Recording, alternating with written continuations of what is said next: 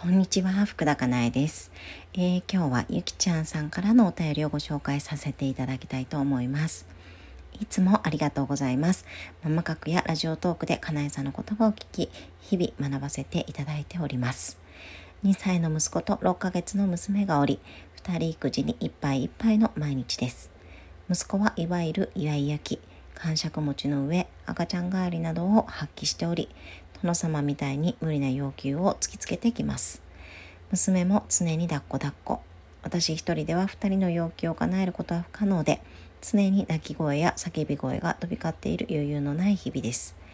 実家に助けてもらったり、子育て支援施設なので大人の助けを借りながら二人育児をしていますが、それ以外の私一人で子供二人と過ごすカオスの時間が苦痛です。幸せに生きている人はこのような2人の子供を1人、えー、自分1人で見ないといけない状況ではどんな考え方や過ごす方をするのでしょうか。教えてください。はいありがとうございます。えっ、とですねまず、えーと、幸せに生きている人というのは、まあ、考え方や過ごし方をこうしようと思ってしているわけではないんですよね多分。うん、あの元が違うんですよ。うん、元が違うっていうの言い方だとちょっと分かりにくいかもしれないんですけどなんか土台となるものというのが違うんですよね。そうあの例えばですけれどもここがなんかその土台って言われるところが自己需要だったりとか思い込みだったりとかなんかそういうような表現をね、あのすることもできるんですけれども例えばうんとえー、私はちゃんとしていなくても愛されるっていうふうに思っていたりとかあとはえっ、ー、と人よりもできないことがあっても大丈夫って思えているとかあとはえっ、ー、ともともとそもそも私は認められる人っていうふうに思えてたりとか私は愛される人っていうふうに思えてたりとかありのままの自分で、えー、私は大切にされるっていうふうに思え得ていたりとかできないことがあっても認められるっていうふうに思えてたりとかそういうこうベースの部分ですね土台の部分がね全然違うんですよね、うん、だから考え方だけ変えようとか過ごし方だけ変えようと思っても変えられないんですよ、うん、そこの土台の部分が全ての行動をうんとこうに影響しているので影響させているというか、うん、なのでだからその土台の部分っていうのを、えー、っと癒していくというか、うん、ちょっと変化させていく思い込み自体が悪者ではないんだけれどもそこを緩めていくとか、うん、なんかそういうことができると勝手に考え方とか過ごし方っていうのが変わるんですよね。うん、で反対に言うとこういう考え方をしようとかこういう過ごし方をしようと思ってもうんとその土台っていうものがそうでなければうんとうまくできないしあのうまくできたとしても苦しさっていうのはなかなかなくなっていかないと思います。うん、なのでそこの土台の部分自己需要ができるようになるとか、えー、っとありのままの自分を自分が認められるようになるとか、まあ、思い込みを緩めていくとかそういうことがすごくすごく大事になってきますよね。うんでもともとそもそもそういう思い込みがあるっていう人はなんか自分が苦労をしなければいけないような状況っていうのを作らないことが多いです。そもそも、うん、だから例えば子供一人でしんどいなってなったら子供を2人目作らないとか、うん、そういう選択をしたりとかあとは、えーと、子供の年齢を話すとかいうこともするし多分ね。あのあとはもともと実家のすぐ近くに住むっていうことをするかもしれないし、えーと、あとはえっ、ー、となんだろうな。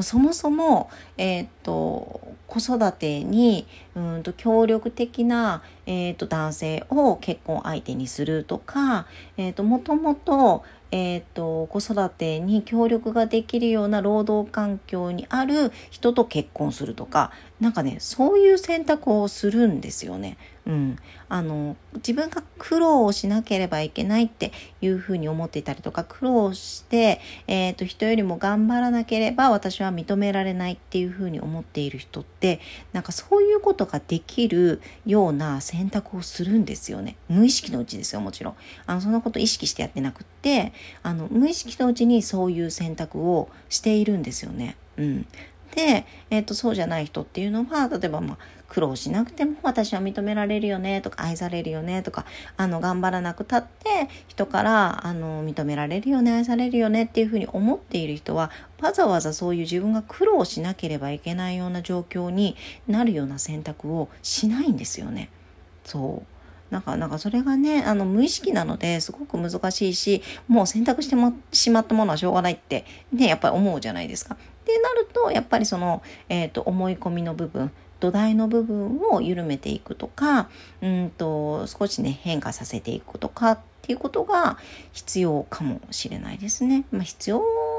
ていうかもう、何て言うんだろうな、その、自分がどう生きたいかなので、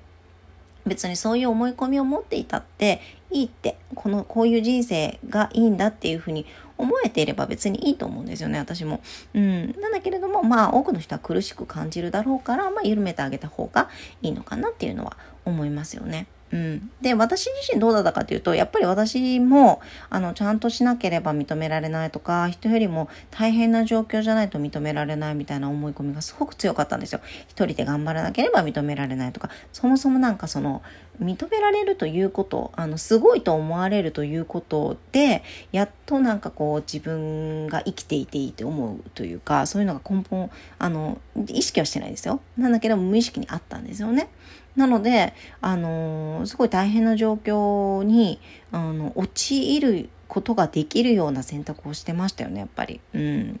あのー、もちろんその未就園児、うちは1歳11ヶ月差なんですけれども、そう、あのー、そういう状況で、あの、子育てをしてましたし、もちろんワンオーベイクですよね。うん、あの主人は、えっ、と、あれ、えっ、ー、と、7時前にもう家を出て、で、11時とか12時とか、まあもちろん寝た後に帰ってくるような生活だったので、あの、もちろんワンオペ育児だったし、うん、なんか、そう、自分をすごくしんどいような状況に置くような選択をすごくしていたと思います。うん。そう。で、ただ、これってやっぱり思い込みがこうひっくり返るというか緩でいくとあの全然変わるんですよね。うん、私が心の仕組みを学んでこう長期講座にねがっつりこう学んだのが、えーと、子供が1歳3歳の時だったんですよ。うん、なんだけれどもあのその学ぶ前と学んでいる時と学んだ後と、まあ全然違いましたよね。うん。状況は変わらないんですよ。もちろんワンオペだし、1歳11ヶ月差の子供を育ててるし、子供は1歳3歳だし、まあ半年間でね、そんな状況なんて変わらないじゃないですか、ほとんど。なんだけれども、感じ方とか心の状態っていうのはもうなんか全然違いますね、本当に。だから苦しさとかも全然感じないし、楽しいし、幸せだし、子供のこと可愛いと思えるし、まあ、カオスな状況があっても、まあそうだよねって感じ。あの、それが気にならないないですね。ああ、なんかそういう時もあるよねっていうふうに思えたりとか、そこが苦しくならなかったりとかする。うん、だから思い込みとかその土台の部分で全然感じ方は変わりますよね。うん、ただどんな考え方をする、したらとか、どんな過ごし方をする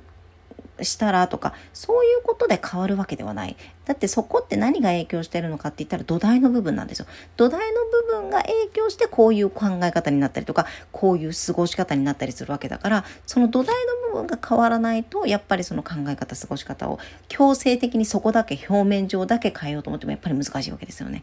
うん。